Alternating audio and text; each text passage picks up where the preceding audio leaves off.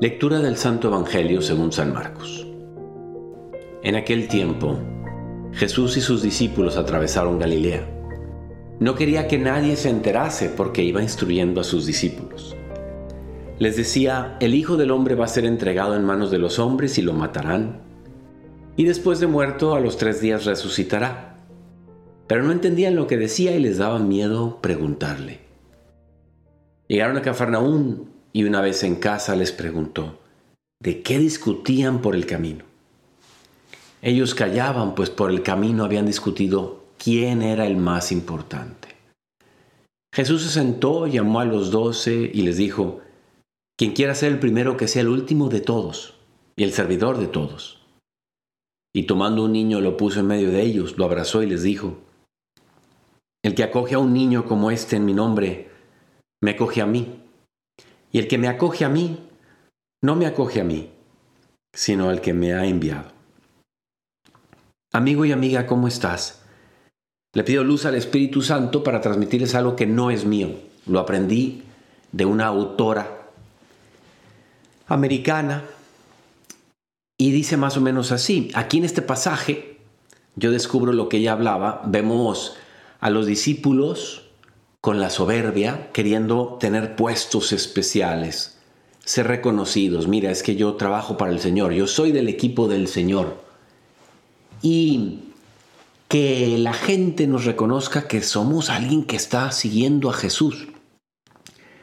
Y es muy curioso que todo el mundo ama a Jesús hasta que lo definimos todo el mundo, sea musulmán, sea cristiano, sea católico, sea ateo, ama a Jesús hasta el momento en que lo definimos y lo identificamos con quién es. Como en aquel pasaje que dice, ¿qué dice la gente que soy yo? No, pues tal, tal, tal. ¿Y ustedes quién dicen que soy yo? Bueno, pues todo el mundo admira a la persona de Jesús hasta que haya que definirlo. ¿A qué me refiero con eso?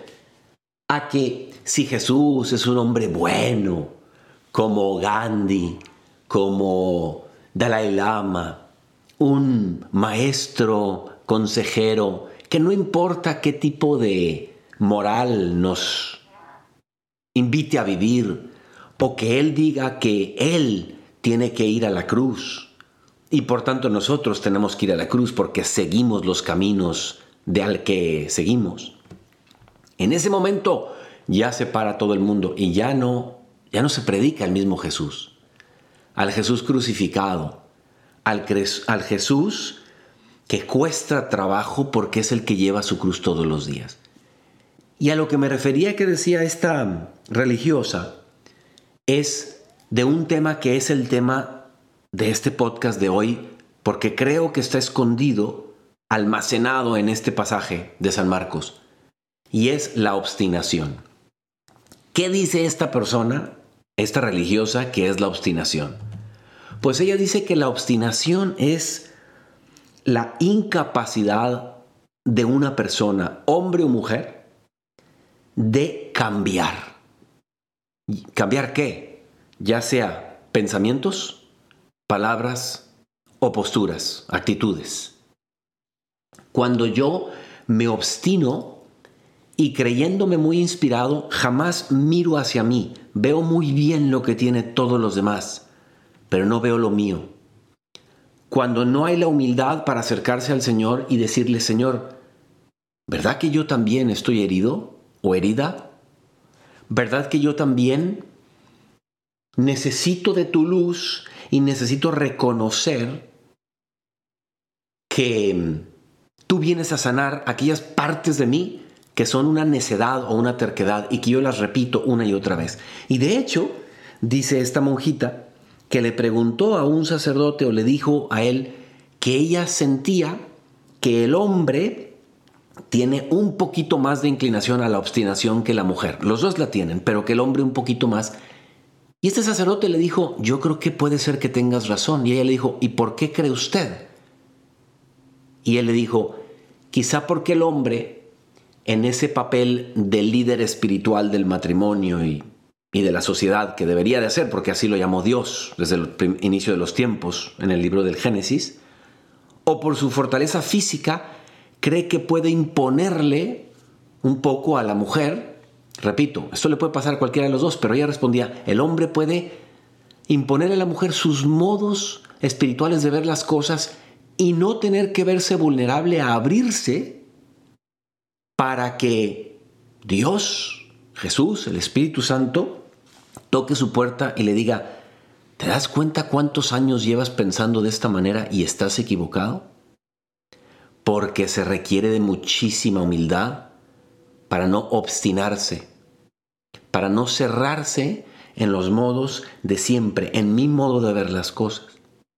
Entonces seas tú hombre o mujer, y yo que al predicártelo a ti me lo predico a mí mismo, hoy quiero invitarte a que te preguntes, ¿hay la posibilidad de que tú estés obstinado o obstinada? Que nada te hace cambiar de parecer, que tus modos, que a lo mejor incluso son repetición de lo que hacía tu papá o tu mamá. Eso que a veces se le llama pecado generacional, que de alguna manera no es que lo que ellos hacen automáticamente lo repetimos, pero sí hay una tendencia a veces a repetir lo que hizo nuestro padre o nuestra madre.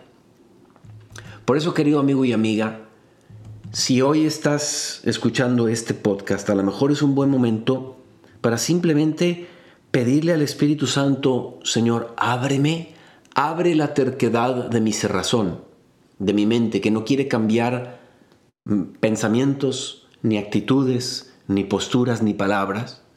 Quiere seguir por el mismo camino, aferrándose a su camino equivocado, perdiéndose cada vez más y aumentando en edad, de tal modo que cada vez ese árbol se hace más rígido y menos puede cambiar.